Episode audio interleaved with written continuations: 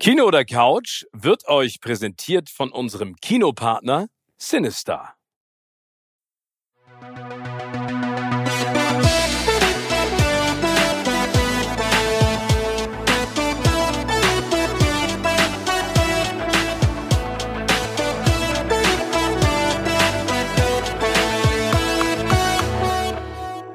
Moin Moin und herzlich willkommen zu einer ganz besonderen Ausgabe von Kino oder Couch. Denn heute nicht nur mit dem großartig braun gewandten Tim an meiner Seite, sondern meiner Ansicht nach mit einem der besten Regisseure, die dieses Land zu bieten hat, der auch in Zukunft sicherlich mit dem, was er auf die Leinwand zaubert oder auf den Bildschirm international Erfolge feiern wird. Wir freuen uns sehr, dass Peter Torwart bei uns heute zu Gast ist, der uns ganz viel erzählen wird zu seinem neuesten Werk, und zwar Blood and Gold und was da in Zukunft alles so ansteht. Moin Peter.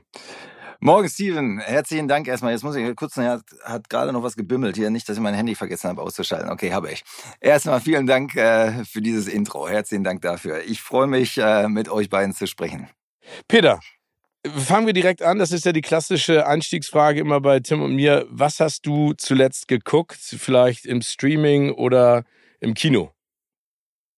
Also ich muss dazu sagen, dass ich leider gerade nicht so viel gucken kann, wie ich das gerne würde. Ähm, wir sind äh, gerade nochmal frisch Eltern geworden und zwar fünf Tage, nachdem ich mit dem Dreh vom letzten Film fertig war. Oh, das heißt, äh, meistens, herzlichen Glückwunsch meist, auf diesem Wege.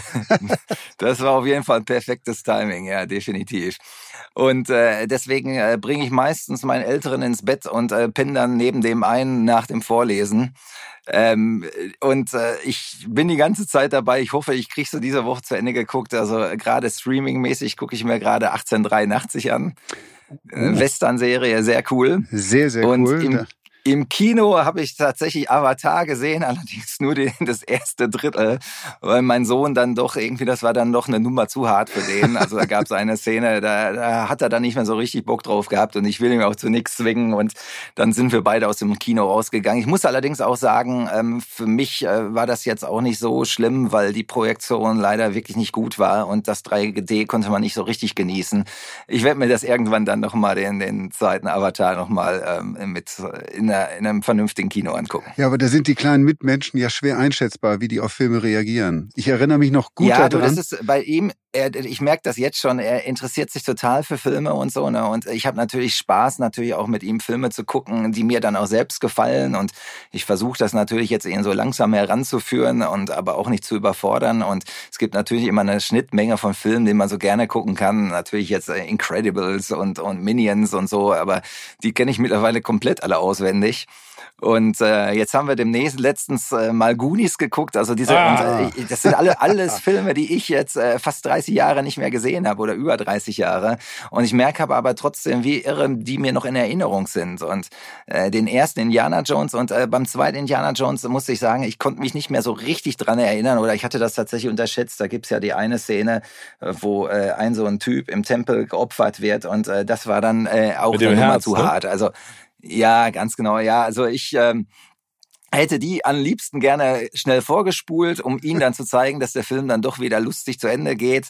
Meine Frau sieht das so ein bisschen anders. Das ist jetzt bei ihm so ein bisschen verhaftet geblieben als Erinnerung. Jetzt ist er immer ein bisschen grundkritisch, wenn ich ihm irgendwas präsentieren möchte. Aber äh, nein, ich, also wie gesagt, das soll ja auch keine Mutprobe sein. Er soll auch Spaß daran haben. Und ähm, ich gucke, aber es, ich finde das total toll mit ihm jetzt die Filme aus meiner Jugend alle zu gucken und wieder zu entdecken. Und ich merke halt, wie stark mich das dann damals schon alles geprägt hat.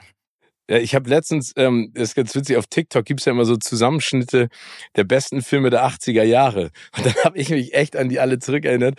Und dann habe ich so nochmal Pretty in Pink, St. Elmo's Fire geguckt, Can't Buy Me Love, oh. Weird Science. Also was heißt diese ganzen Teenie-Filme, die ich so großartig fand. Pretty in Pink, ja, genau. Molly Ringwald. Ja, ja, ich habe gerade versucht, Ferris Bueller Day oft mit ihm zu gucken, oh, aber das, uh, das, ja. das, das, switcht nicht mehr rüber. So, Das fand er wirklich langweilig und dann äh, habe ich dann auch gesagt, okay, Aber du hast dich höchstwahrscheinlich großartig amüsiert dabei, dir, oder? Ich, ich finde den immer noch super, weil der hat auch genau dieses Lebensgefühl, so wie, wie ich mich damals gefühlt habe und so. Aber das ist halt alles dann doch. Ähm, das ist halt ein Zeitgeist-Ding so, ne? Also, also ich, ich äh, gut, ich, ich muss auch sagen, er ist jetzt, äh, er wird jetzt demnächst neun. Das heißt, er kann ist jetzt noch nicht in der Pubertät und kann das jetzt auch noch nicht ganz so nachzuvollziehen. Und er geht sehr gerne in die Schule. Also er sieht auch noch gar keinen Grund.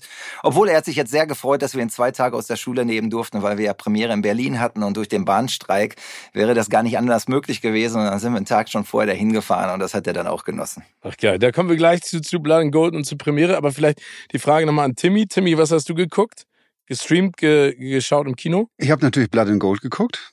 Ja, natürlich. Da wollen wir gleich drüber sprechen. Nochmal ein großes Dank an Netflix, dass ich das Ding vorab ähm, zugeschickt bekommen habe, um da mal reinzugucken. Ähm, war übrigens, muss ich, kann ich vielleicht einmal ganz kurz erzählen.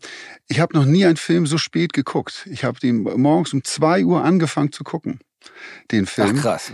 Ja, weil ich ich war auf Zypern äh, die Tage. Ich hatte dort eine Jobveranstaltung ähm, ja. und das ging bis spät in die Abendstunden rein, äh, die eine Veranstaltung und dann war ich dann irgendwann auf dem Hotelzimmer und ich wollte mir natürlich gut für diesen Tag heute vorbereiten und ich war irgendwie noch so, man ist ja nach so einer Veranstaltung so ein bisschen unruhig und konnte noch nicht so schlafen. Ach, jetzt guckst du diesen Film und mein lieber Peter, deshalb jetzt schon mal vorab großes, großes Lob es war, äh, ich bin nicht eingeschlafen. Es hat mich, der hat mich total gepackt irgendwie und ähm, das war eine große Freude, den um die Uhrzeit zu gucken. Also ähm, Dankeschön. Ja, das kann mit anderen Filmen kann also dann noch anders Uhrzeit, gehen. Dass wo ich man, meistens raus bin.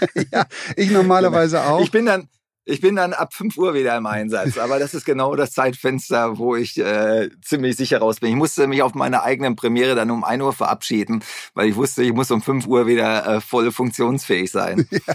Aber, aber, vielleicht auch gut. Mich. Vielleicht Dank. auch gut. Ein guter Rettungsanker ja, ja, in der Sekunde. Ne? Total. Aber wie gesagt, mit unserer Lobeshymne für, für deinen Film, da machen wir gleich weiter. Einmal, was ich noch geguckt habe, True Lies habe ich mir angeguckt. Neue den, alten. Den, den alten Film? Nee, die neue Serie bei Disney Plus. Die neue Serie, gestartet. das weiß ich, dass die kommt. Genau. Ja. Es gibt bislang nur den Piloten bei Disney Plus zu, zu, zu schauen.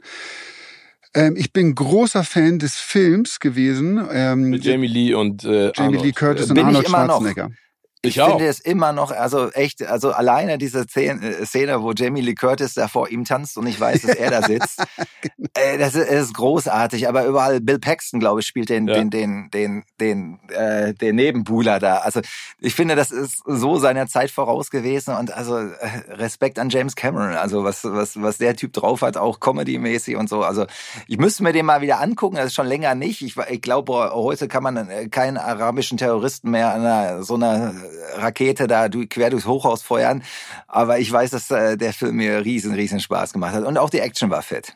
Ja, die Ecke. Und wie, was du gerade ange, angesprochen hast, der Humor halt auch. Also, äh, den auch der, natürlich auch die Figur, die Figur Schwarzenegger alleine, der sich ja selbst auch in solchen Filmen nicht, der ist einfach drauf, hat sich selbst nicht so ernst zu nehmen, als einfach als der Typ, der, der er ist, einfach viel Platz für, für witzige Einlagen gibt und auch das zulässt auch. Ähm, der Film war großartig. Die Serie, ist okay. Also ist Aber übrigens, okay ist ja. Ja, ich man muss ein bisschen ausholen, weil es ist wirklich ein bisschen ungerecht für die Serie jetzt auch wird oder äh, in, zumindest in Deutschland die Serie wirklich einen schweren Start haben wird. Das kann man jetzt schon voraussehen. Also erstmal einmal vorweg, die Serie ist auch produziert von James Cameron. Ja. Äh, zumindest als ausführender Produzent ist er da mit, mit drin für alle, die den tollen True Lies Film mit Arnold Schwarzenegger damals noch nicht gesehen haben, die Story ist genau die gleiche. Er ist ein Geheimagent, der Aufträge erfüllt und seine Familie oder seine Frau, Jamie Lee Curtis spielt die in dem Original, weiß nichts davon, dass er diesen Job hat, sondern sie halten ihn für einen langweiligen Vertreter und dann durch Zufall, weil er sie mitnehmen muss auf einen Auftrag, ähm, oder zu einem Auftrag mitnehmen muss, kommt dann raus, dass äh, oder sie erfährt dann, dass er Geheimagent ist und löst dann am Ende mit ihm, ja, ähm, rettet die sie. Aber, aber das sie Geile ist ja noch, dass sie ihn so langweilig findet, dass sie so eine Liaison anfängt mit jemandem, der behauptet, ja. äh, er wäre Geheimagent. Und das erinnert mich, glaube ich, das war das nicht so bei der bei der Klatten, die auch jemanden hatte, der ähm, so ein Hochstapler, der erzählt hat, er müsste mal immer zwischendurch ein paar Tage untertauchen, weil er irgendwo als Geheimagent unterwegs ist und so. Ne? Also, ja, genau, genau. Äh, die das, sind, die, und ich glaube, im Original ist das tatsächlich ein Remake von einem französischen Film auch, ne?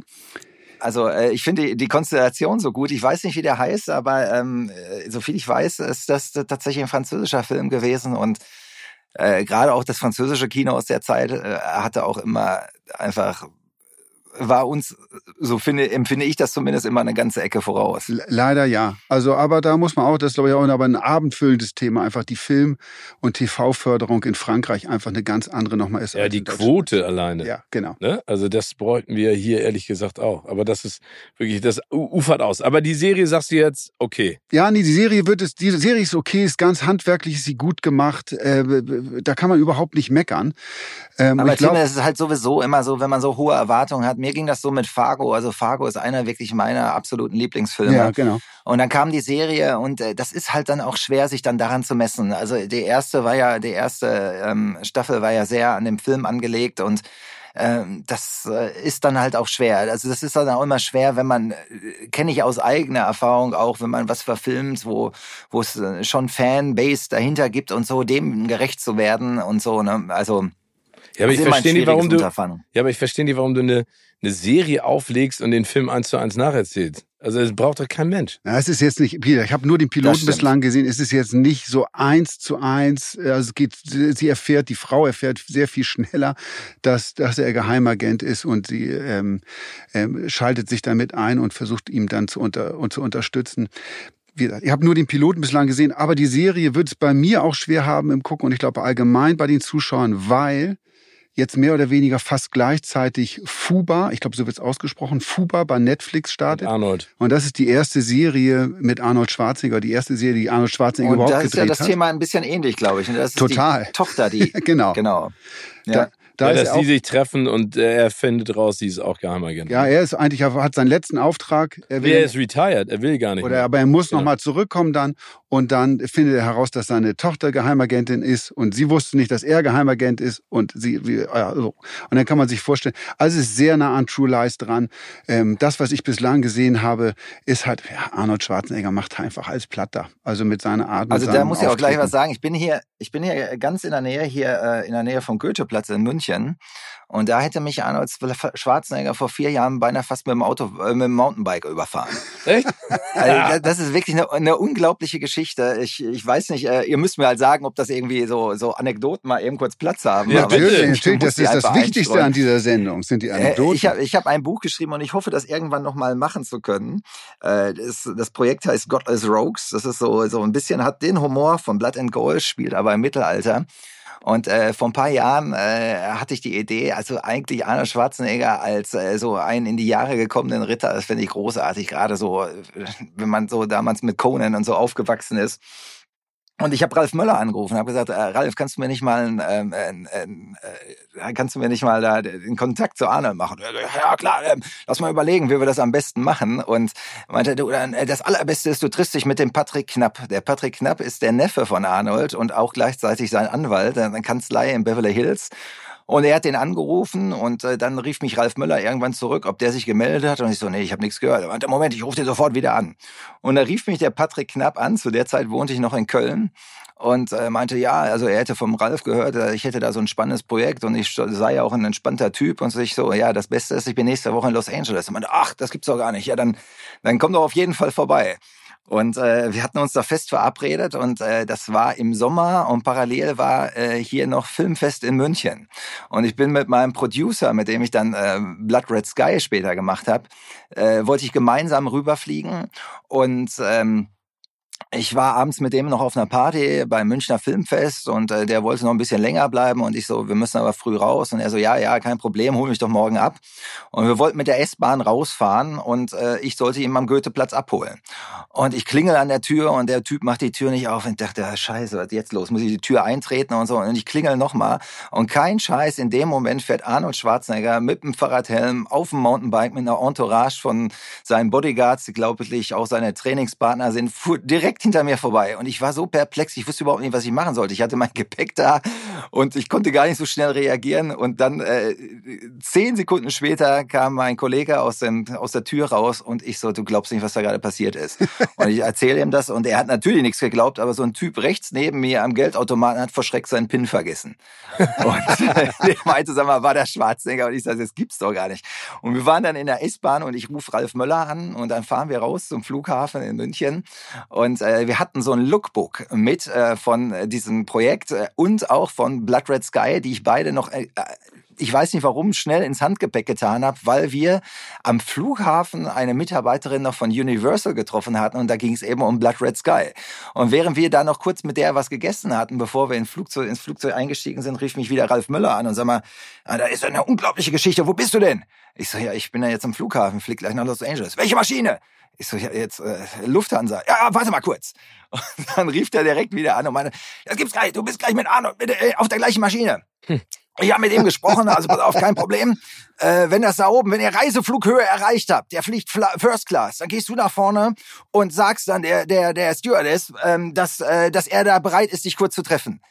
Und äh, ich so, das, ich, also wir haben es nicht glauben können. Also der Munzi, mein Producer und ich, wir sind äh, Economy geflogen, wir sind da rein stolziert und dachten, wie geil ist das? Gleichzeitig war noch Europa, äh, war noch Weltmeisterschaft und Deutschland hat gespielt, ich weiß, gerade tatsächlich nicht gegen wen, aber wir hatten rausgefunden, dass es an Bord äh, äh WLAN gibt und wir dachten, wir könnten das, das, das Spiel gucken. Und wir setzen uns da hinten rein und äh, die Maschine hebt ab und die erste Meldung war erstmal, ähm, äh, sehr geehrte Reisegäste, ähm, aufgrund technischer Probleme steht Ihnen das Internet an Bord nicht zur Verfügung. Und oh. wir so, egal, wir treffen nachher Schwarzenegger und es macht Bling und ich schnalle mich ab und äh, ich gehe so nach vorne und versuche natürlich auch ganz diskret zu sein. Mir ist schon klar, dass man da im Flugzeug da nicht so einen Aufriss machen kann und äh, gehe eben zu einer von der Bordcrew hin, die sehr nett war und ich flüsterte dir zu, also ich weiß, Arno Schwarzenegger fliegt da mit und er wäre bereit, uns zu treffen, ob sie das arrangieren kann, dass wir uns mal eben kurz in der Bordküche die, die Hand geben und äh, ich ihm äh, was überreiche und äh, wir kurz quatschen. Und die war super cool. Wo sitzt ihr denn? Und wir so, ja, hinten. Und so, ja, ja, also dann setzt euch mal wieder. Und dann saßen wir da hinten und 20 Minuten später kam deren Chefin an. Und äh, die war so ein bisschen, sag ich mal, so Typ Claudia Heffenberg so und äh, hatte so leicht verhärmten Gesichtsausdruck drauf und so. Und ich so, oh Munzi, das gibt's Probleme. Und die begrüßt uns auch gleich. Ähm, wo ist das Problem? Und ich so, ja, nee, also eigentlich gibt's gar kein Problem. Es ist halt nur so, dass wir wissen, dass Herr Arne Schwarzenegger an Bord ist. Ja, der fliegt First Class. Ich so, ja, das ist mir schon klar, so, ne? Äh, Sie wissen, was das kostet. Ich so, ey, ich will ja nicht da mitfliegen. Ich dachte nur, dass wir ganz kurz so, nee, also das geht überhaupt nicht. Sie hätten einen Infant an Bord und das müsste jetzt schlafen und wie ich denn auf so eine Idee käme und so. Ich so, ja, Herr Schwarzenegger weiß aber Bescheid. Also vielleicht kommt er kurz raus, dann stürmen wir ja niemanden. Ja, also Herr Schwarzenegger hätte ja nicht den Call zu machen, das wäre ihr, ihr, ihr Ding. Oh. Und ich hatte schon mein Plastikmesser in der Hand und ich war drauf und dran, gerade Blood Red Sky schon vorwegzunehmen und habe mich dann aber nochmal runtergekriegt dann und habe gesagt, okay, gute Frau, wir fliegen hier jetzt irgendwie zwölf Stunden nach Los Angeles. Es wird doch wohl irgendwie Möglichkeit. Also ich guck mal, aber ich mache Ihnen da wenig Hoffnung. Und dann kam es auch direkt wieder und da wäre also überhaupt nichts zu machen. Dann, War sie bestimmt okay, nie bei ihm. Natürlich nicht. Äh, du, äh, keine Ahnung. Ich habe äh, hab gefragt, ob es denn möglich ist, dass ich ihm eine Nachricht hinterlasse und sie überreicht ihm das. Und das hat sie dann aber tatsächlich erlaubt. Und äh, ich habe dann aber hinten in der Economy und Munzi saß neben mir, also ich konnte nicht mal meinen Ellbogen aus, ausfahren und ich weiß nicht, wann ich den letzten Brief handschriftlich geschrieben habe und dann noch unter Turbulenzen und habe mir einen zurechtgekrakelt und habe geschrieben, äh, liebe Arnold Schwarzenegger, das Leben ist ja schon wirklich speziell. Ähm, ich habe mich für nächste Woche mit ihrem Neffen verabredet und heute Morgen fahren sie mich beinahe mit dem Mountainbike über den Haufen und tatsächlich läuft im Bordprogramm sogar tatsächlich mein aller, allererster Film, Bang Boom Bang. Und ich habe ihm dann diese Drehbuchseite, das da drauf gekrakelt und ihm dann unser Lookbook nach vorne gegeben. Und dann kam hinterher die junge Stewardess wieder zu uns und meinte, ey, ich habe gerade gesehen, er sitzt da vorne, Lesenbrille auf und er wirkt sehr interessiert. Und äh, das, das war cool. super. Munzu und ich, wir haben uns am Bier gestellt und haben dann noch mitgekriegt, dass das Spiel im ganz normalen Bordprogramm übertragen wurde. Also für uns war das super und äh, lange Rede, kurzer Sinn. Äh, wir haben dann drei Tage später später tatsächlich den Patrick Knapp getroffen, der die Geschichte schon kannte und fand das unglaublich. Arnold habe ich seitdem äh, habe ich seitdem nicht getroffen, aber zumindest äh, hatte er diese ganze Aktion mitgekriegt und wenn ich ihn mal treffen sollte, wird er sich sicherlich dran erinnern. Ach, wie geil! Aber das ist ja eine großartige Anekdote. Aber das heißt, das Projekt ist nicht zustande gekommen. Egal in welcher Art und Weise. Nein, das ist noch nicht zustande gekommen. Man muss mal gucken. Jetzt sind natürlich auch ein paar Jahre wieder seitdem in, in, in die Jahre gegangen. Aber ich hoffe, dass ich dieses Projekt auf jeden Fall äh, machen kann. Also äh, das Buch ist auf jeden Fall äh, so weit so und hängt sicherlich auch jetzt so ein bisschen davon ab, wie äh, Blood and Gold läuft, weil es eben auch ein historischer Stoff ist, auf jeden Fall nochmal teurer als das, was ich bisher gemacht habe. Aber der Humor ist auch sehr ähnlich angesiedelt und jetzt mal, mal gucken, was so passiert. Aber offenbar ist es nicht ganz ungefährlich, Arnold Schwarzenegger zu treffen. Ich habe den auch einmal getroffen. Also er, er, wird sich an mich nicht erinnern, da bin ich ganz sicher. Das war ähm, in Kitzbühel beim, bei der Streif, beim, beim Skirennen. Da war ich auf einem ja. Event eingeladen. Und er war natürlich der große Star bei diesem Event. Er stand im Mittelpunkt und hielt irgendwie eine Rede vor so ein paar Leuten. Also er war, war so umringt von mehreren Leuten. Ich ging da vorbei und Arnold Schwarzenegger, muss man zu sagen, raucht gerne Zigarre und viel Zigarre und auch überall, glaube ich. Also und keiner hat den Mumm, es ihm zu verbieten, ähm, auch auf so einem Ding so, ein, so einen riesen Dampfbalken zu haben. Jedenfalls stand er da mit Zigarre und erzählte und redete mit den Leuten und wie er denn so ist, sehr mit den Händen arbeitend und ich wollte eigentlich nur da vorbeigehen. Und in dem Moment, an dem, in dem ich an ihm vorbeigehe, holt er aus mit der Hand und haut mir seine Zigarre gegen die Stirn. Ne? Also richtig, das hat richtig einmal bumm, so Funken geschlagen. Und ich bin dann. Also du, er, er hat das gar nicht mit, davon? Nee, aber ich hatte wie so ein Einschussloch auf der Stirn von dem Tabak. Wie geil.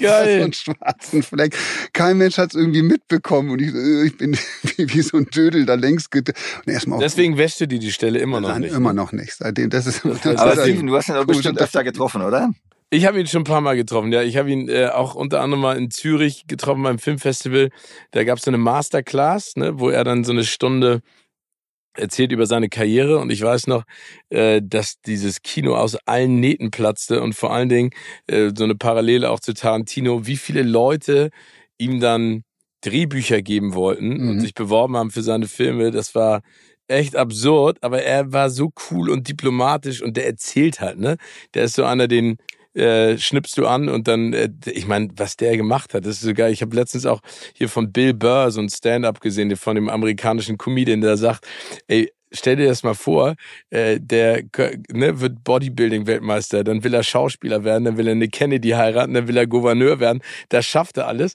Und dann meinte Bill Burr auch, und das finde ich so geil, und meinte so, ja, ihr lacht jetzt alle drüber, aber geh du doch mal als Amerikaner nach Österreich. Ne? Und heirate da irgendwie in genau. die in die Royal äh, in die adeligste Familie ein ne? und werde dann irgendwie äh, Bundespräsident oder sowas. Das fand ich ganz geil den Vergleich. Also ich finde den ich finde den echt beeindruckend, ne, weil der strahlt schon, also neben dieser Superstar-Aura hat er natürlich auch durch diese politi politische Grandezza noch ein viel größeres Selbstbewusstsein. Und ich, ich finde auch geil, dass er jetzt gemeinsam mit Greta Thunberg auftritt und äh, er bringt da natürlich nochmal auf seine Art nochmal zu dem ganzen Thema jetzt äh, irgendwie so Klimawandel und so äh, eine andere Glaubwürdigkeit, ja. weil jemand, der sich dann, äh, ich meine, er hat damals den Hammer salonfähig gemacht und heute tritt er ganz anders auf und dass man sich in dem Alter auch nochmal ändern kann in seinen Einstellungen und so, finde ich, finde ich auch cool. Ja, und dann hier, wenn du dem mal folgst auf den sozialen Medien, der hat auch diesen Esel der, der immer bei ihm Stimmt, auch wie heißt denn der gleich? Ich, hab, ich weiß nicht mehr, aber das ist auch so geil, wie der da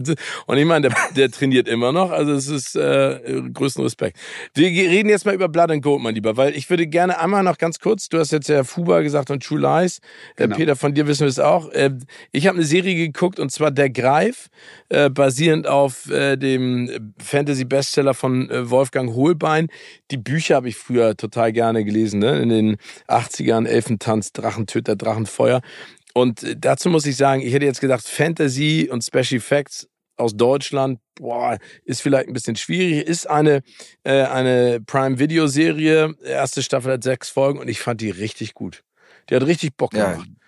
Ne? Guck also, mir gerne an. Ja, könnt ihr alle mal reinschauen, weil das macht richtig Freude. Das ist so, weil du es vorhin gesagt hast, Peter, so Goonies, ne? Das geht ja im Prinzip um um Mark, der äh, im Dachfürst seines Elternhauses äh, durch Neugierde auf einmal auf so ein, so ein Ungeheuer stößt, ähm, das Jagd auf ihn macht und dann äh, stellt er fest, er kann sich sozusagen durch die äh, Zeit oder durch die, wie nennt man das denn jetzt, Multiversen nenne ich das jetzt mal, ähm, beamen oder, oder transportieren. Und das ist, ich finde es richtig cool, es macht richtig Bock. So, jetzt kommen wir aber lieber, äh, Peter, zu, zu Blood and Gold, ein Film, den Tim und ich beide richtig geil finden. Mir hat er auch ganz viel Freude gemacht. Vor allen Dingen danke dir auch mal. Kompakte, knapp, wie sind 97 Minuten? Nee, wie viel sind's? 96? Also mit Abspann, glaube ich, sind 97. 97 ja. Minuten. Danke dafür, ja. Ne? Weil den, der ist guckig, der macht Bock, äh, der, der ist geil inszeniert. Ich finde auch großartig gedreht. Ich finde auch, äh, das ist bestimmt auch das, was Tim ähm, äh, gut getan hat, als er um zwei morgens den Film angeguckt hat. Du steigst ein und denkst so, Alter, das, das ist das Ding. Genau. Morgens um zwei, für alle, die dann mal einen Film gucken wollen. Der Film hat ein unfassbar gutes Tempo, ja, ähm, ist ganz straight und ja, macht, macht so viel Spaß, hat besondere Twists drin, die ich alle nicht so unbedingt erwartet hätte irgendwie. Also es hat mir von Minute eins bis Minute 97 Spaß gemacht. Und, lieber Peter, da müssen wir auch, ich könnte mir sogar vorstellen, dass man da noch weiter, weitermacht. Ich weiß nicht, ob ihr darüber nachdenkt. Das kann ich mir habt. auch vorstellen. Das kann ich mir auch vorstellen. Das habe ich ja bei Blood Red Sky, äh, also das kann ich mir ehrlich gesagt nicht vorstellen. Da gibt es Bestrebungen und Christian Belker als Produzent muss das natürlich weiterverfolgen und so aufgrund des, des exorbitanten Erfolges, den wir mit Blood Red Sky hatten. Aber ich finde, hier ähm, äh, haben wir sogar schon, also ich bin ja nicht alleine dafür verantwortlich, das muss ich jetzt mal an dieser Stelle sagen. Tatsächlich hat das Drehbuch der Stefan Barth geschrieben, ein guter Kumpel von mir. Ähm, und äh, die erste Fassung hatte er mir 2006 tatsächlich in die Hand gedrückt. Wir sind äh, damals von Christian Becker eingeladen worden für eine Woche äh, in Mallorca und Grund dessen war, wir wollten damals eine Serie entwickeln die so ein bisschen an Entourage angepasst war. Also mhm. Entourage ist so eine Serie, die wir damals ganz witzig fanden, die so äh, so das ganze Leben hinter den Kulissen in Hollywood zeigt aus der Sicht von äh, so vier Jungs, einer der gerade so ein upcoming Star ist und der seine Buddies mitgeschleppt hat. Und wir haben gedacht, wir schmeißen einfach mal unsere ganzen Ideen da rein und äh, wenn wir, wenn Amerika natürlich mit so einem Glamour auflaufen konnten, wollten wir genau das Gegenteil davon erzählen und das sehr unglamourös erzählen. Und da ist auch ein witziges Konzept bei rumgekommen. Also mit dabei war noch der Stefan Holz, mit dem ich äh, bisher fast alle meine Sachen geschrieben habe. Und Dennis Gansel, mit dem ich ja die Welle gemacht habe, er als Regisseur damals. Und äh, Christian Zübert, Lamburg, kennt auch sicherlich jeder. Mhm, also mhm. wir sind da eine sehr illustre Truppe gewesen. Und äh, dieses Serienkonzept äh, ließ sich dann leider dann auch nicht finanzieren. Aber zu der Zeit hatte mir Stefan die erste Fassung äh, von Es war einmal in Deutschland Deutschland, so hieß das Projekt damals, in die Hand gedrückt und ich war sofort begeistert davon. Ja. Und äh, wir haben das dann gemeinsam weiterentwickelt und uns noch mit einem Historiker vom Institut für Zeitgeschichte getroffen, wir haben denen das Buch geschickt und wir dachten, der haut uns das links und rechts um die Ohren, aber der rief uns dann an und meinte mal, das ist äh, wirklich eine krasse Nummer, was ihr abziehen wollt. Und äh, das Irre ist, äh, sowas ist bestimmt nicht nur einmal vorgekommen, sondern zigmal. Aber es gibt so ein paar historische Schnitzer, da müssen wir drüber sprechen und die haben wir dann gemeinsam ausgemerzt und dann hatten wir 2006 ein sieben ein Drehbuch. Und ähm, äh, wir hatten damals schon eine fette Besetzung. Der Lanza, das äh, sollte Wotan Wilke Möhring machen. Dann äh, der SS-Oberscharführer, das äh, war tatsächlich äh, Henning Baum, das ist so, so ein bisschen der so leichten prolligeren Touch hat. Und Steven, jetzt musst du mir einen Gefallen tun. Wenn, wenn ihr das blöd findet, schneid's einfach raus oder so. Ja. Aber ich, ist es genauso gewesen. Wir waren damals mit Player, äh, Players in Kontakt, also der Agentur von Wotan und die Katja Siegert fand das Projekt auch super und meinte, lass uns doch gemeinsam mal überlegen, wen wir aus unserer Agentur dann noch reinpacken können, um das zu packagen, damit das passiert. Und äh, es war tatsächlich die Idee, Christoph Walz für den SS-Obersturmbannführer oh. zu besetzen. Äh, ich, ich nehme nicht an, dass er das Buch jemals da jetzt gekriegt hat, aber das ist halt tatsächlich drei Jahre vor Inglourious Bastards gewesen. Und ich kann mir gut vorstellen, jetzt kommen natürlich alle an und sagen, naja, jetzt versucht hier einer in Deutschland so zig Jahre nach äh, Tarantino da einen auf Tarantino zu machen. Ich kann da auch komplett mit leben, weil da werden wir ja gleich nochmal drauf kommen. Natürlich ist äh, Tarantino derjenige, der mich wahrscheinlich am meisten beeinflusst hat und äh, ein, ein, ein ganz, ganz großes Vorbild für mich. Und, und ohne ihn wäre dieser Film wahrscheinlich auch heute noch nicht möglich gewesen. Also wenn es Inglourious Bastards nicht gegeben hätte, damals war es halt so, dass dass es doch schwierig war. Es hat sich viel geändert, aber unter anderem durch äh, Inglourious Bastards und äh, wie gesagt, herzlichen Dank ja, dafür. Aber, aber ich, das ist, ich finde das super, dass du das sagst. Und das ist auch nichts, wofür man sich schämen muss, dass man sagt, da bin ich inspiriert, beeinflusst worden von so jemandem. Ich meine, Tarantino ist auch von ganz vielen Leuten beeinflusst worden. Und ich glaube, viele Tarantino-Filme in der Form hätte es ohne Brian De Palma und viele andere, ähm, die er ja als seine Helden äh, da, da, da, da festlegt, nicht gegeben.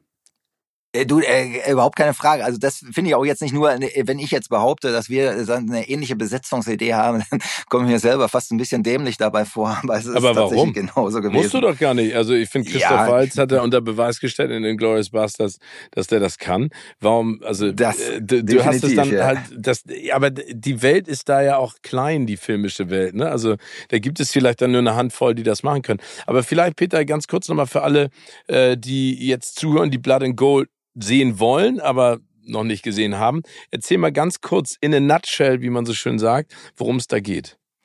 Also letztendlich, und das ist das, was mich gekickt hat, geht's, äh, ist die Geschichte eines deutschen Wehrmachtssoldaten, ein Lanzer, der in den letzten Tagen des Zweiten Weltkriegs die Nachricht an die Front gekriegt hat, dass äh, seine Familie bei einem Bombenangriff auf seine Heimatstadt ums Leben gekommen ist und bloß seine jüngste Tochter überlebt hat. Und äh, die wurde von den Nachbarn aufgenommen und er denkt sich, alles scheiße, das ist eh nicht mein Krieg gewesen und desertiert. Und der Film beginnt aber, wie er von der SS am Anfang als Deserteur durch den Wald gehetzt wird und der Obersturmbannführer, der auch äh, tatsächlich so richtig fanatisch, wahnsinnig unterwegs ist, spürt, äh, wie die Moral in seiner Truppe äh, zerfällt und keiner mehr an den Endsieg glaubt und äh, lässt jetzt ein Exempel an eben diesen Lanzer statuieren und ihn aufhängen.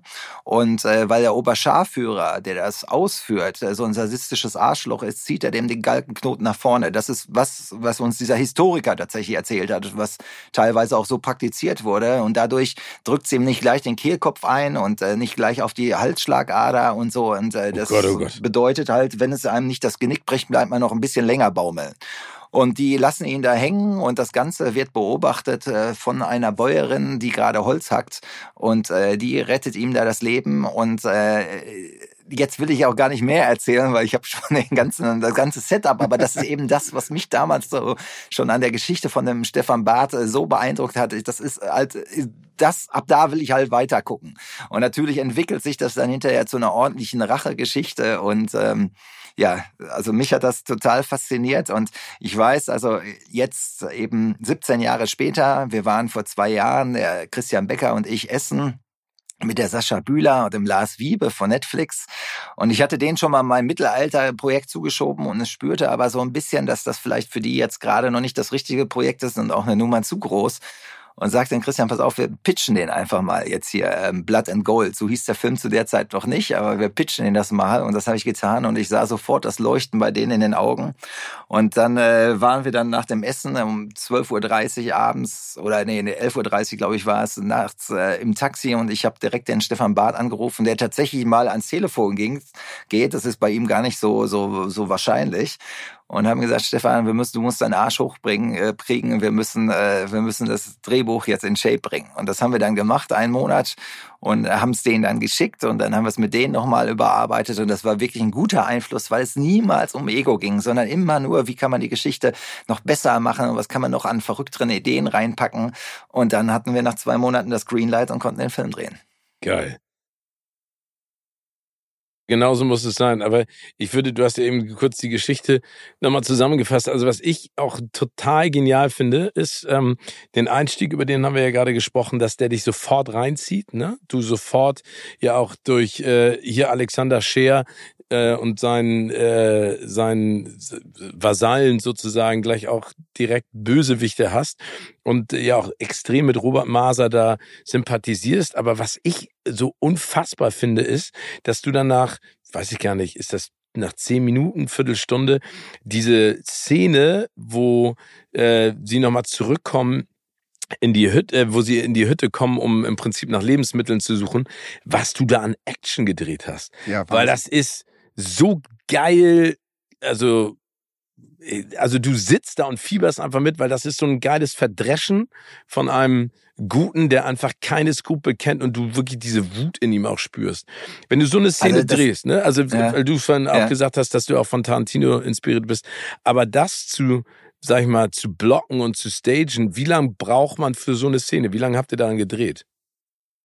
Ähm, also wir haben da uns sehr lange darauf vorbereitet. Also ich muss mal erstmal, ich, was, was geil ist, ist halt, finde ich, wenn so eine Action nicht einfach nur für sich steht, sondern auch so ein Gerechtigkeitsgefühl ja, befriedigt. Also dass man da emotional mitgeht. Und ähm, äh, du hast es ja gerade schon erwähnt, wer äh, der Robert Maser, da muss ich mal eben kurz zwei Takte zu verlieren, weil ich hatte den anfangs überhaupt nicht auf dem Schirm. Also äh, die Cornelia von Braun, äh, der Name kommt nicht von ungefähr.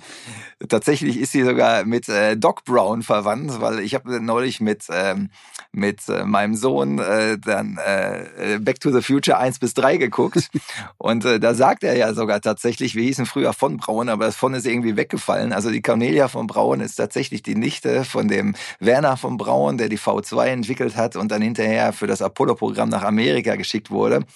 Aber ähm, den, äh, den unseren Heinrich, da haben wir ein sehr großes Casting gemacht und ich habe mich durchgeklickt äh, bei Schauspieler Insidervideos.de durch, ich glaube, 1200 Gesichter und habe die alle immer in so die spannenden so als Screenshot in so einen Bin geworfen und mir dann nochmal angeguckt und da ist mir irgendwie der Robert so vom Gesicht aufgefallen und äh, ursprünglich hatten wir den für den Oberscharführer gecastet. Und äh, ich fand, der hat ein gutes Casting hingelegt, aber es war dafür nicht so ganz der Typ. Es war aber auch nicht der Typ, den ich zu der Zeit für den Heinrich so im Kopf hatte. Ich wollte eigentlich jemanden haben, der so ein bisschen äh, abgefuckter aussieht, ein bisschen gebrochener, dem man die Strapazen des Krieges noch mehr ansieht. Und dann äh, bin ich aber auf seine Actionnummern gekommen und er hatte da schon was mit äh, Tom Cruise für Mission Impossible gemacht und äh, war auch dann der deutsche Pilot, der bei ähm, 19 17, 17 ne? 1917, ne? Ja. Äh, genau aus dem aus dem aus der aus dieser aus dem der Maschine gezerrt wurde und ich fand das alles schon sehr beeindruckend und da habe ich kamen wir irgendwann auf die Idee, den nochmal für die Hauptrolle antanzen zu lassen. Und äh, dann äh, fand ich das bestechend, was er da gemacht hatte. Und dann kam noch der Florian Schmidtke dazu. Ich wollte eigentlich vermeiden, dass die sich beim Casting treffen, weil den hatten wir für diesen Oberscharführer gecastet. Und dann machte, wollte sich Robert verabschieden, macht die Tür auf und der Florian steht davor.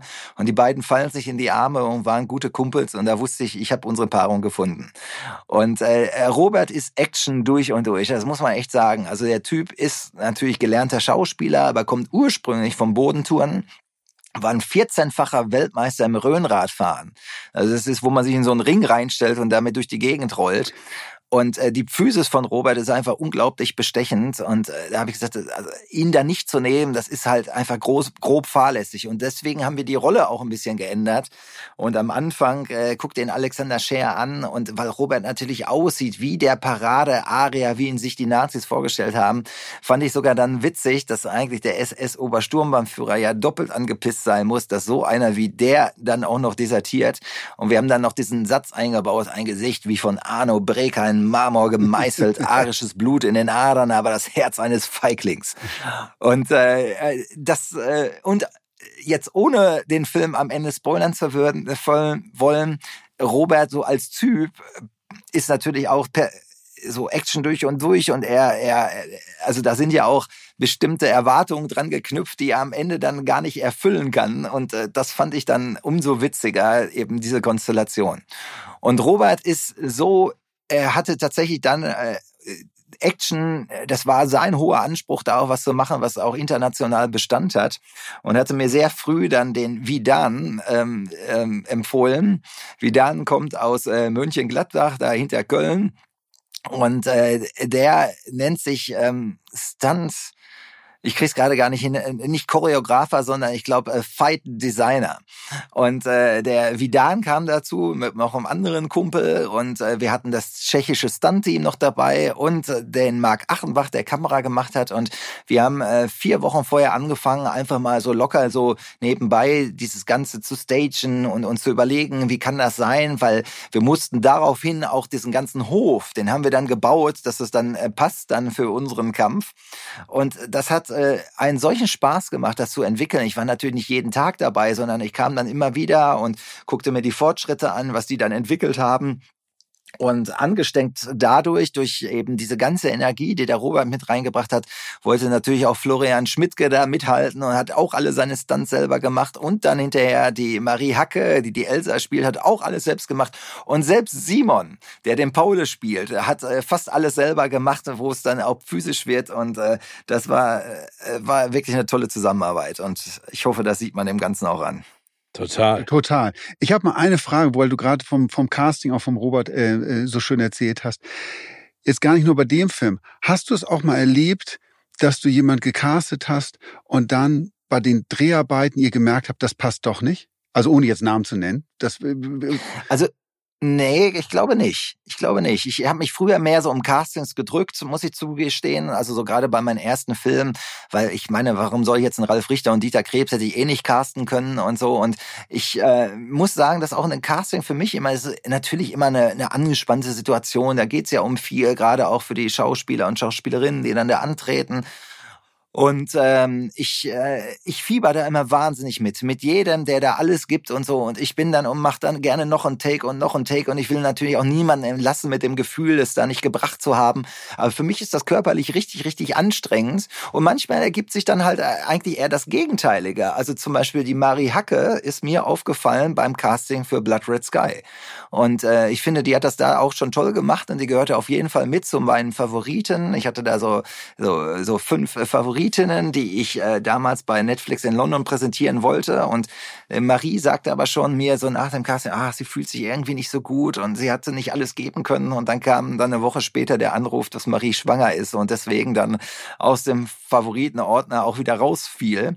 Und daran hatte ich mich aber erinnert und oft ist es auch so, und ich kann nur wirklich jeden Schauspieler, jede Schauspielerin nur ermutigen, macht Castings. Natürlich ist das immer ein anstrengender Prozess, aber es ist so oft, dass mir dann Leute auffallen, die dann nicht für diese Rolle geeignet sind, aber die ich dann, dann schon mal gesehen habe, kennengelernt habe und möglicherweise beim anderen Projekt passen. Und äh, ich finde, das, ist, das sind Erfahrungen und ich mache das äh, immer lieber, eben weil man da intensiv auch arbeiten kann. Ich äh, lerne auch ganz, ganz viel über meine Szenen weil meistens sind die Szenen, die man dann vorspielen lässt, ja schon aus dem äh, so, so Szenen aus dem Buch und ich merke dann, manche Sachen funktionieren nicht und ich schreibe das noch mal ein bisschen um.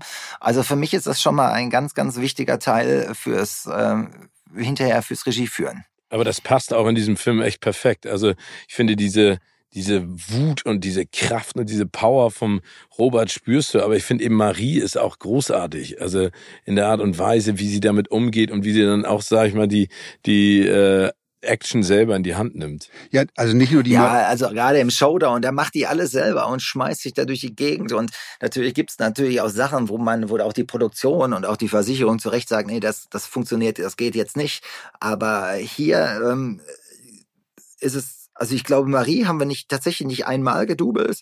Und Robert mussten wir bei zwei Sachen dann, wo die Versicherung gesagt hat, das könnte nicht bringen, wenn er sich dabei verletzt, dann, dann dreht ihr halt nicht mehr weiter. Und äh, das sind äh, zwei oder drei Sachen, wo das, wo der, das sind dann eher so, so Sprünge gewesen von irgendwo runter, aber ansonsten die Kämpfe. Und das sieht man natürlich auch in dem Film. Man sieht natürlich, wir mussten da jetzt mit der Kamera nicht tricksen, sondern wir konnten äh, längere Sequenzen machen, mussten nicht alles zerschneiden und so. Und das geht natürlich nur, wenn die Schauspieler dann ihre Stunts selber machen.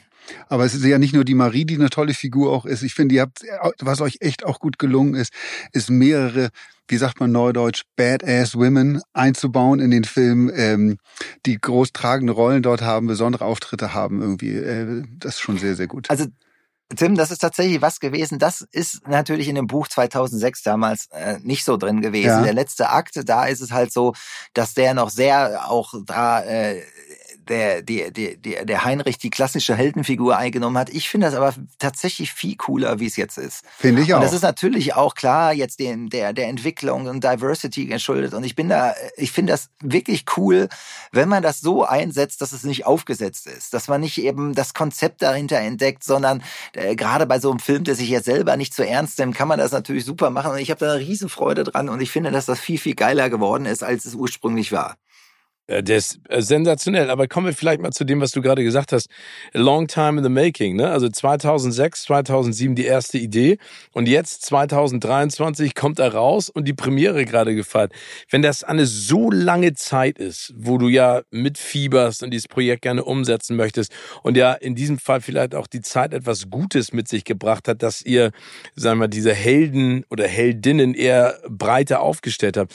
Wie war das denn für dich bei der Premiere? Also ist das etwas, was du genießen kannst? Ist die Anspannung zu groß, weil du willst, dass die Leute das mögen? Oder ist es wie so ein Film, der an dir vorbeisaust? Und kannst du dir das überhaupt noch neutral angucken und genießen? Oder hast du den jetzt im Schnitt auch 8000 Mal gesehen und sagst du, ey, ich will das nächste Projekt machen? Also, ähm, äh, äh, leider war ich tatsächlich eher unterspannt. Ich sage mal so, ähm, es hört sich vielleicht jetzt ein bisschen abgehoben an, aber dass der Film gut funktionieren würde, das hatte ich irgendwie im Bauch. Es war so mein Gefühl und natürlich, wenn man lange daran arbeitet, dann sehen schon viele Leute und ich äh, glaube, ich kann das mittlerweile ganz gut einschätzen. Mir war auch irgendwie so klar, dass dieser Film vielleicht sogar noch eine breitere Wirkung hat als Blood Red Sky, der ja wahnsinnig erfolgreich international war, weil eben diese Grundgeschichte einfacher zugänglich ist. Vampire und so, das ist schon speziell, aber ich spürte hier, dass selbst meine Eltern, die äh, normalerweise eigentlich so nie so richtig so verstehen, was ich mache, aber auch da schon irgendwie nicht wussten, sollen wir es gut finden oder nicht, aber dass sie es auf jeden Fall mitgenommen hat, das Ganze. Und äh, jetzt die Premiere war halt so ein bisschen, ich meine, das war auch schön jetzt alles, aber ich muss tatsächlich gestehen, erstmal war das jetzt im Rahmen des Filmfests, des Fantasy-Filmfests, das war jetzt also keine äh, äh, Premiere jetzt bloß für den Film, fand ich aber genau richtig, das so zu machen. Und äh, jetzt äh, hatten wir Freitag äh, dummerweise diesen Bahnstreik und jetzt sind viele Leute, von denen ich mir gewünscht hätte, die, die kommen sollten, die konnten dann leider nicht anreisen. Und ich musste mit meiner kompletten Familie schon mal einen Tag vorher dahin.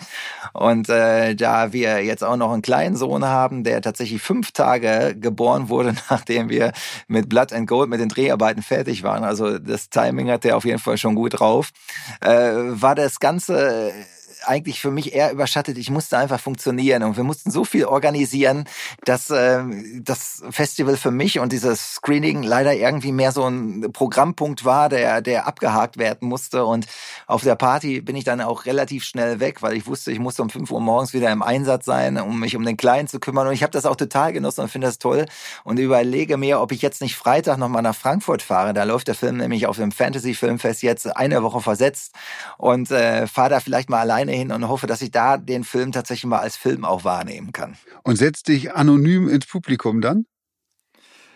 Also weiß ich nicht, anonym ist jetzt die Frage, ob wir das nochmal nutzen können, um natürlich auch nochmal ein bisschen Promo zu machen, aber vielleicht setze ich mich auch anonym da rein, weil das ist ja leider das, also so toll wie das mit Netflix ist und äh, das ist für mich der absolute Gamechanger gewesen, aber man hat leider da nicht so oft die Gelegenheit, den Film nochmal auf der großen Leinwand zu sehen. Das stimmt. Das stimmt. Aber du hast es gerade angesprochen, Gamechanger, das ist ja auch was äh, Tim eingangs schon angesprochen hat. Ähm, ne, du hast ja super geile Filme gemacht. Ne? Also deswegen, ich, ich liebe das, was du tust, die, die Mischung aus Humor, aber auch inhaltlich extrem stark, jetzt die Action. Aber würdest du sagen, dass Netflix ein Gamechanger für dich in deiner Karriere war? Also hat, hat das, das nochmal geboostet und ist das, weil du auch gerade gesagt hast, dass Blood Red Sky international so erfolgreich war, ist das jetzt auch dein Fuß in die Tür, um international andere Projekte machen zu können?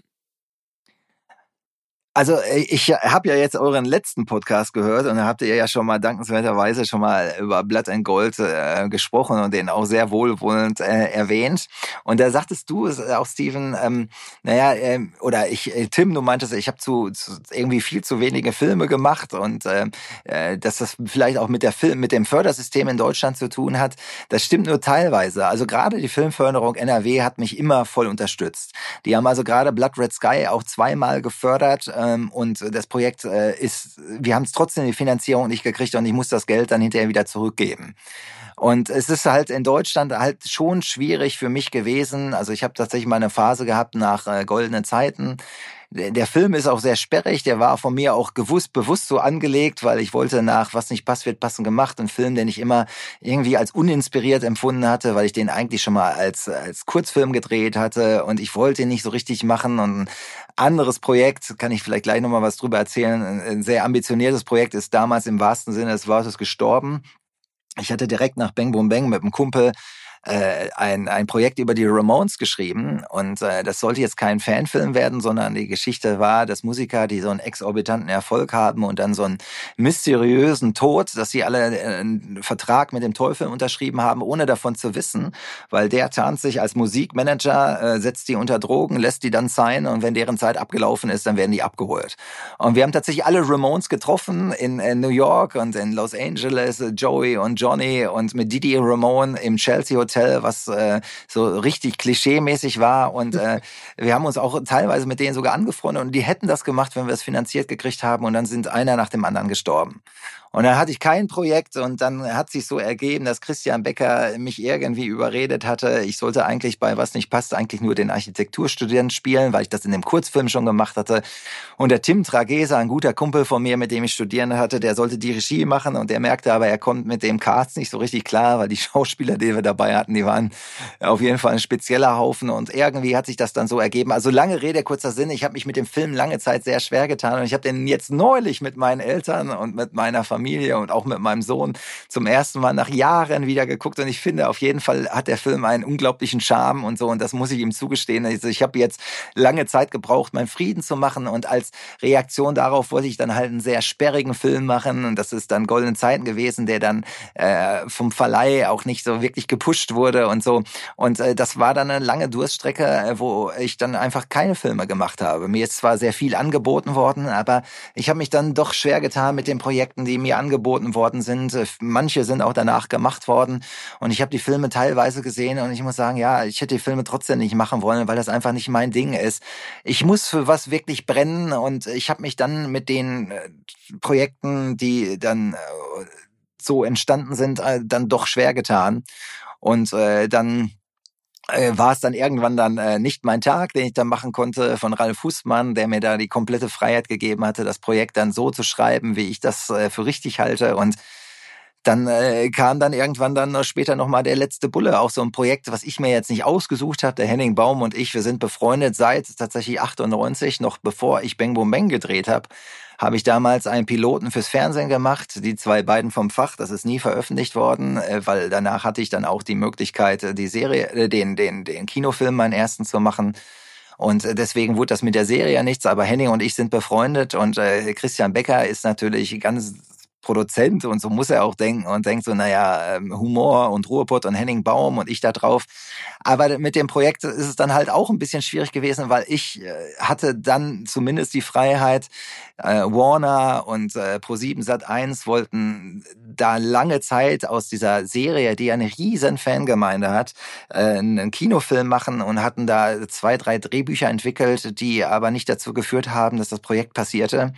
Und äh, ich war dann an so einem Punkt und habe gesagt, okay, also wenn ich das mache, muss ich aber dann meine Story daraus machen. Und ich finde die Prämisse gut.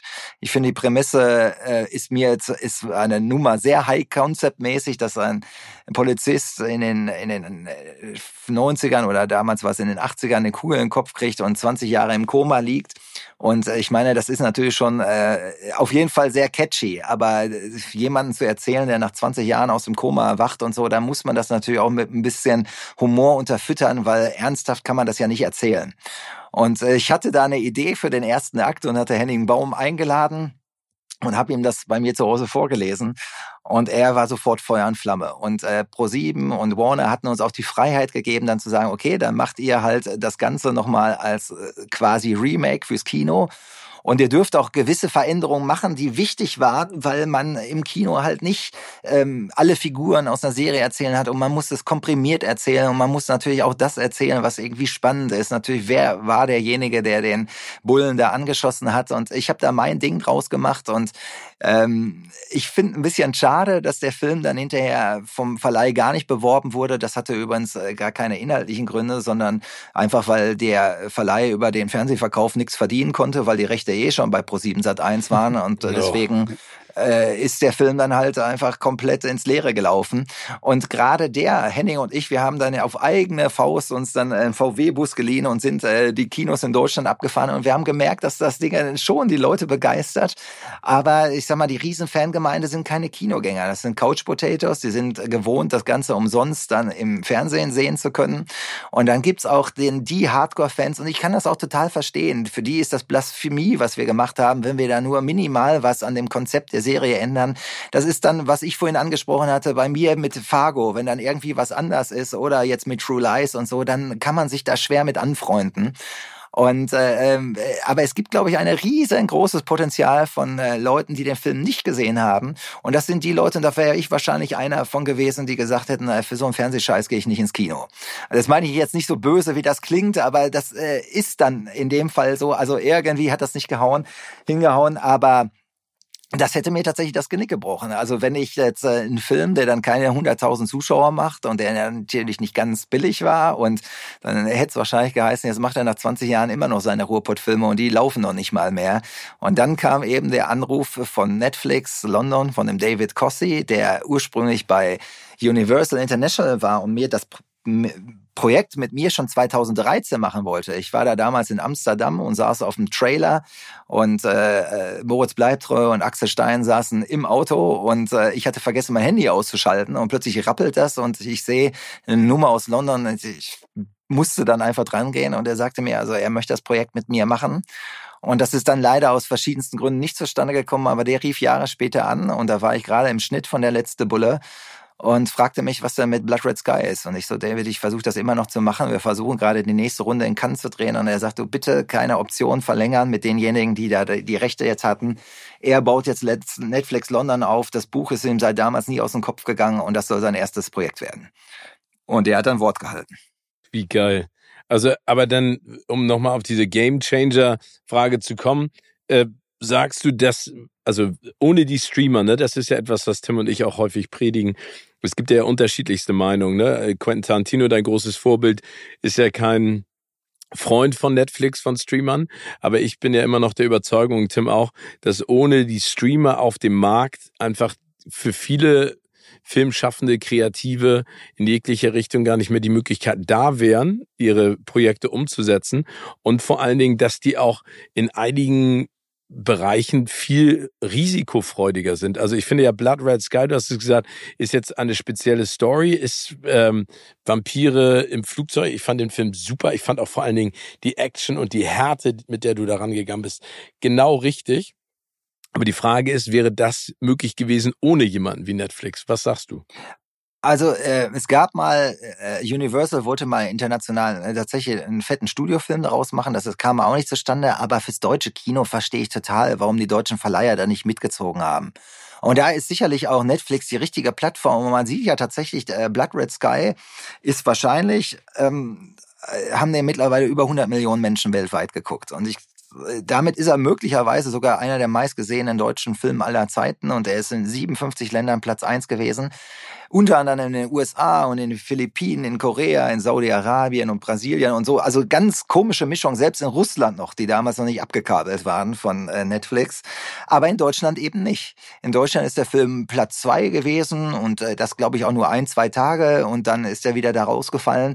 Also äh, das ist in Deutschland tatsächlich speziell und deswegen verstehe ich auch, dass die deutschen Verleiher sich da nie so richtig für begeistern konnten, trotzdem die Qualität darin gesehen haben und deswegen deswegen ist wahrscheinlich auch äh, das Portal Netflix genau passend äh, für so eine Art von Film.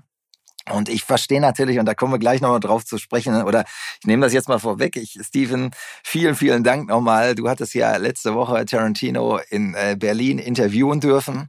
Ähm, ich war total angespannt, weil ich war mit meiner Familie im Urlaub und äh, das hatten die jetzt verdient, nachdem ich so lange jetzt an dem Film gearbeitet hatte. Und ich dachte, ich kann den jetzt nicht unterbrechen, um nach Berlin zu fliegen und mich so Fanboy-mäßig da irgendwie auf die Gelegenheit zu warten, mit Tarantino zu sprechen.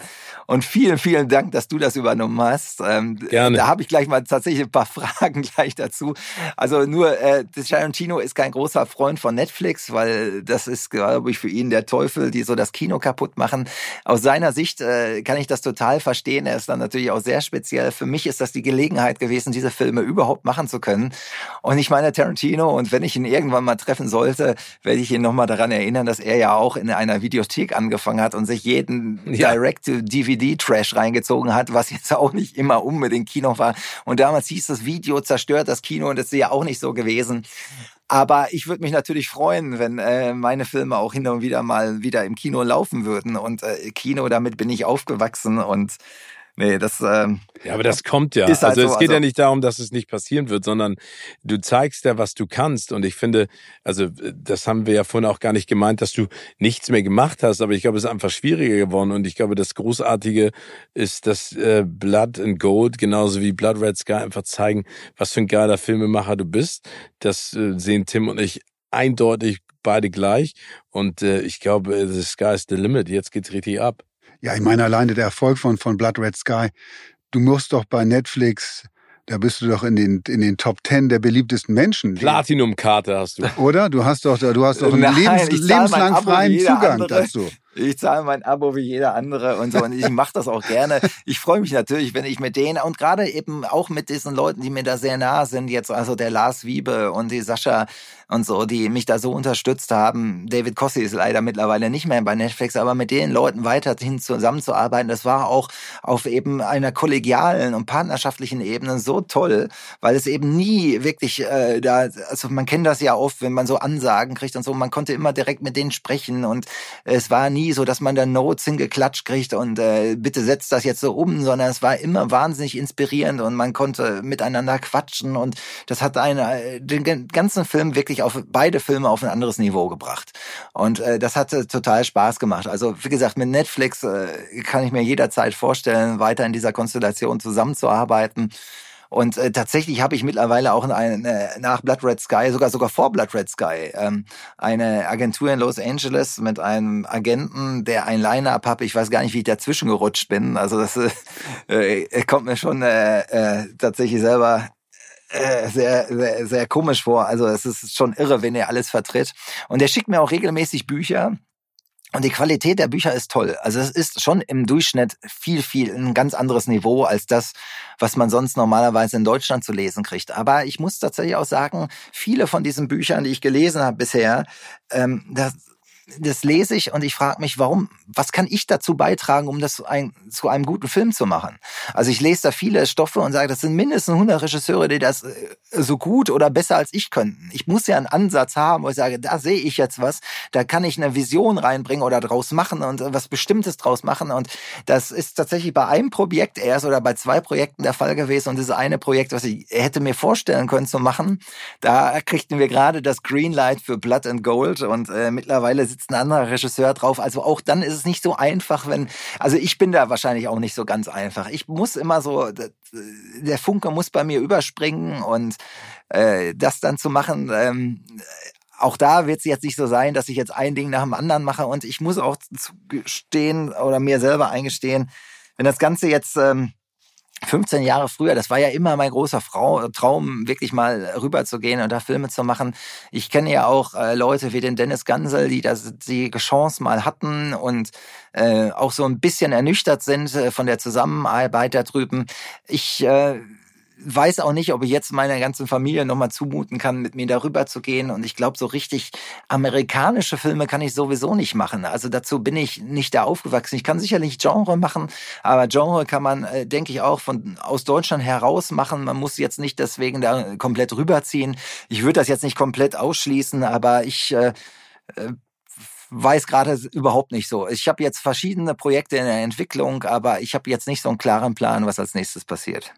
Ich glaube aber auf der anderen Seite, muss man das auch gar nicht mehr. Ich glaube, dieser Traum, nach Amerika zu gehen und da den Durchbruch zu schaffen, hat sich ja auch komplett verschoben. Wenn du dir jetzt mal zum Beispiel die Oscars anguckst und siehst, wie international einfach mittlerweile auch das Line-up an Filmen ist, die da nominiert sind. Also ich finde das ja so und so spannend und das ja auch ein positiver Effekt durch, durch Netflix oder durch andere Streamer, dass es viel globaler wird.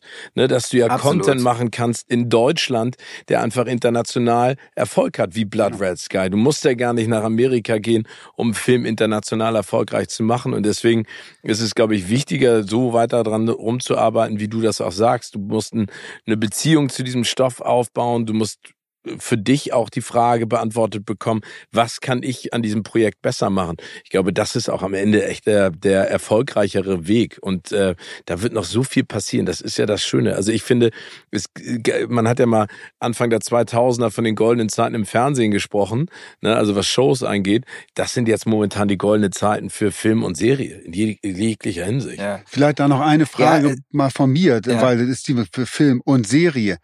Peter, kannst du dir vorstellen, auch Serie zu machen? Nee, nein, kann ich nicht. Also ich gucke gerne Serien und ich habe auch eben, habe ich euch ja erzählt, wir hatten ja damals mal diese Entourage-mäßige da versucht, da gemeinsam zu entwickeln und ähm, ich habe äh, nochmal ein, anderes Projekt entwickelt, ähm, äh, was wir damals Ralf Richter auf den Leib geschrieben haben, was sich dann auch nicht finanzieren ließ und ähm, dann war ich ja auch beteiligt an der Entwicklung äh, die Serie Die Welle. Ich weiß einfach so sehr, Film hat mich so geprägt. Ich gucke gerne Serien und ich äh, wenn mich das Fieber packt und ich die Zeit habe, dann, dann gucke ich die auch und binge die komplett durch und so. Aber ähm, ich bin so sehr mit der ganzen Dramaturgie des Filmes aufgewachsen. Das habe ich so verinnerlicht, so, so ein Kind des Kinos. Und ähm, ich, ich kann mir, ich glaube auch, ich kann meine Kräfte auch nur so lange kanalisieren, dass das ausreicht, um einen so einen Film zu machen. Aber jetzt eine Serie anzutreten und zu sagen, ich will jetzt nicht nur die erste Season machen, sondern ich soll ja dann auch eine Staffel weitergehen und so da habe ich nicht den Atem für. Das, äh, das ist mir, glaube ich, auf, auf Dauer auch ein bisschen zu, äh, äh, zu langweilig, dann immer das Gleiche zu machen. Na, es könnte ja auch eine Miniserie sein, ne? Das also die, ne, acht Folgen. Ja, du könnt, äh, könntest, ich gucke die auch gerne, aber äh, ich, also ich äh, habe da mal mit geliebäugelt und habe dann wieder Abstand davon genommen, weil ich äh, doch spüre, das ist äh, dann nicht mein Ding. Aber äh, gleich, um die Frage dann auch äh, weiterzuführen. Du hast gerade gesagt, es gibt so ein paar Sachen in der Pipeline. Was steht denn als nächstes bei dir an? Oder hängt das auch davon ab, was du gesagt hast, ähm, wie Blood and Gold abschneidet? Oder bist du schon also bereits so ein bisschen, am entwickeln? Ja. Also so ein bisschen hängt das sicherlich davon ab. Also es gibt dieses Mittelalter-Ding, was äh, einen ähnlichen Humor hat wie jetzt Blood and Gold, also was nicht albern ist und so auch äh, sehr tough ist, was ich gerne machen würde, weil ich bin seit, äh, meine Eltern haben mit mir wahrscheinlich jede Burg in Deutschland besucht und das ist schon irgendwie immer so ein Traum von mir gewesen. Ähm, das Geschichte, also das Buch hat noch eine längere Geschichte. Ich habe das mit dem Stefan Holz geschrieben und das hat mittlerweile fast 20 Jahre auf dem Buckel. Und Christian Becker äh, und ich, wir wollten das eigentlich immer, das war unser großer Traum, das international zu machen, obwohl das in Deutschland spielt. Und äh, wir haben nur gesagt, wenn es im Mittelalter in Deutschland spielt, und das in Deutschland ist halt schon anders, weil es diese kleinen Fürstentümer gaben, die sich äh, alle gegenseitig die Fehler erklärt haben und eben nicht ein großes englisches oder französisches Königreich. Also es ist so ein bisschen lokaler angesiedelt. Aber mittlerweile, glaube ich, und da kommen wir nochmal zurück, ist fast spannender, dass tatsächlich auch, wenn jetzt Blood and Gold funktionieren sollte, das auch mit einem deutschen Cast zu machen, weil ich finde auch das Talent, also die Schauspieler, die mhm. Schauspielerinnen, all die Leute, die mitmachen, wir haben so gute Leute in Deutschland und äh, jetzt, wir haben ja auch teilweise in Tschechien gedreht oder jetzt die letzten Filme da, mhm. das war ja ein Team, Team halb aus äh, Tschechien, halb aus äh, Leuten, die wir mitgebracht haben und äh, das, das funktioniert. Also ich finde, mittlerweile finde ich das viel spannender, weil es auch authentischer ist und äh, das gibt auch die Chance, deutschen Talent international mal gesehen zu werden. Also ähm, Christoph Walz hat das ja geschafft, jetzt sich da drüben zu etablieren, natürlich durch seine Glanzleistung in den Glorious Bastards und so, aber ich finde, das ist ja immer das Problem gewesen, wenn man mal sieht, wie viele englische Schauspieler und Schauspielerinnen es in Hollywood geschafft haben. Die haben natürlich die Sprachbarriere nicht. Und das ist für Deutsche dann äh, doch hart. Und ähm, warum, warum soll man, wenn, wenn, wenn man zeigt, dass es funktioniert, ich, ich finde es mittlerweile fast reizvoller. Also das wird jetzt sehr davon abhängen und ich hoffe, dass auch äh, Netflix USA jetzt auch äh, Vollgas gibt und auch Blood and Gold bewirbt und äh, nicht jetzt als Konkurrenz zu ihren eigenen Projekten empfindet. Ich glaube, wenn, wenn das Marketing richtig gemacht wird, hat der Film Riesenpotenzial und äh, das werden wir dann in einem Monat ungefähr wissen. Wir sind Fans, wir drücken die Daumen. Aber ja. eine letzte Frage, Peter, weil wir könnten wirklich noch stundenlang mit dir plaudern. Haben wir zum Abschluss ja. unserer wunderschönen Podcast-Folge und die lautet? Auf welchen Film, also nicht von deinen eigenen, die auf die, da wissen wir, dass du dich darauf freust, auf welchen Film, welches Projekt, von dem du so gehört hast, was demnächst oder im Laufe des Jahres startet, freust du dich am meisten? Also äh, schon auf Indiana Jones. Ah, also ich hoffe, dass bis dahin mein Sohn, mein Sohn vielleicht diesen äh, doch noch der dritte ist ja wieder ganz anders und so. Den den vierten würde ich mal ausklammern. Ich finde, den muss er jetzt nicht unbedingt sehen. Nein, den, den, es dritte, gibt den vierten nicht. Es gibt ihn nicht. genau, aber aber der dritte mit Sean Connery, der macht wieder extrem Laune. Ich muss auch sagen, ich fand auch Table of Doom ist auch nicht so geil gealtert. Also wie Steven Spielberg da seine Frau inszeniert hat, das äh, finde ich da, da das ist mal der seltene Fall, wo er tatsächlich nicht so ganz, finde ich, äh, so Stilsicherheit bewiesen hat. Also, Wäre auch heute so nicht mehr möglich, zu Recht. Also ich fand den Film dann auch so ein bisschen äh, aus der Zeit gefallen. Ich finde den ersten großartig. Ich würde um wahrscheinlich gerne den dritten Mal wieder sehen, aber mit meinem Freund, äh, mit meinem Sohn zusammen. Und äh, vielleicht, vielleicht können wir ja dann auch gemeinsam dann den, den neuen im Kino sehen. Also ich habe Munkeln gehört, dass es angeblich zu Indiana Jones eine große Premiere in Deutschland geben wird mit allen. Also mit Harrison Ford, Phoebe Waller-Bridge und was ich positiv finde, weil ich freue mich auch so derbe auf den Film ist.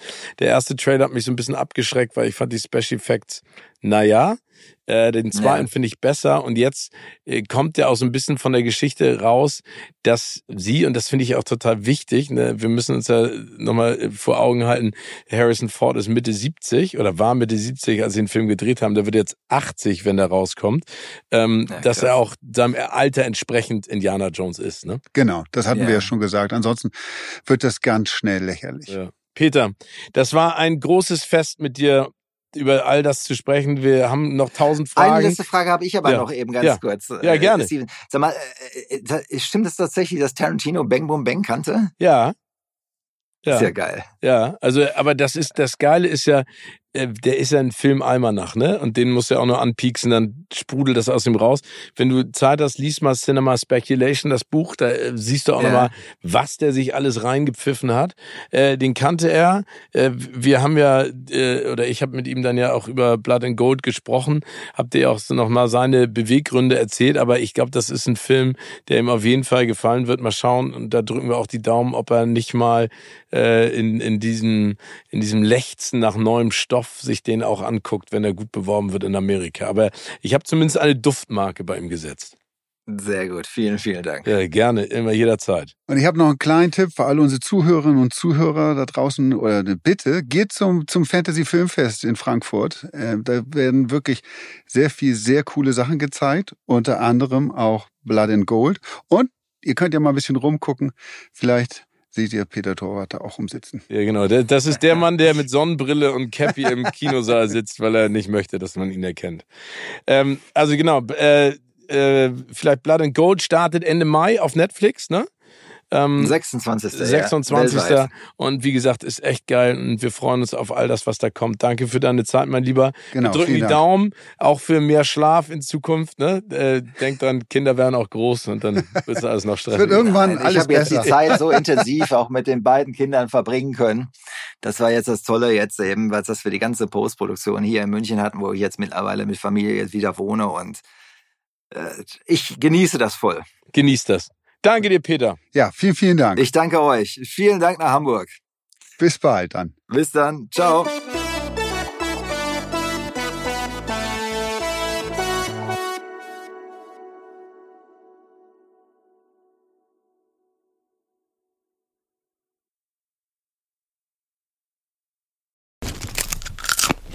Kino oder Couch wurde euch präsentiert von unserem Kinopartner Sinistar.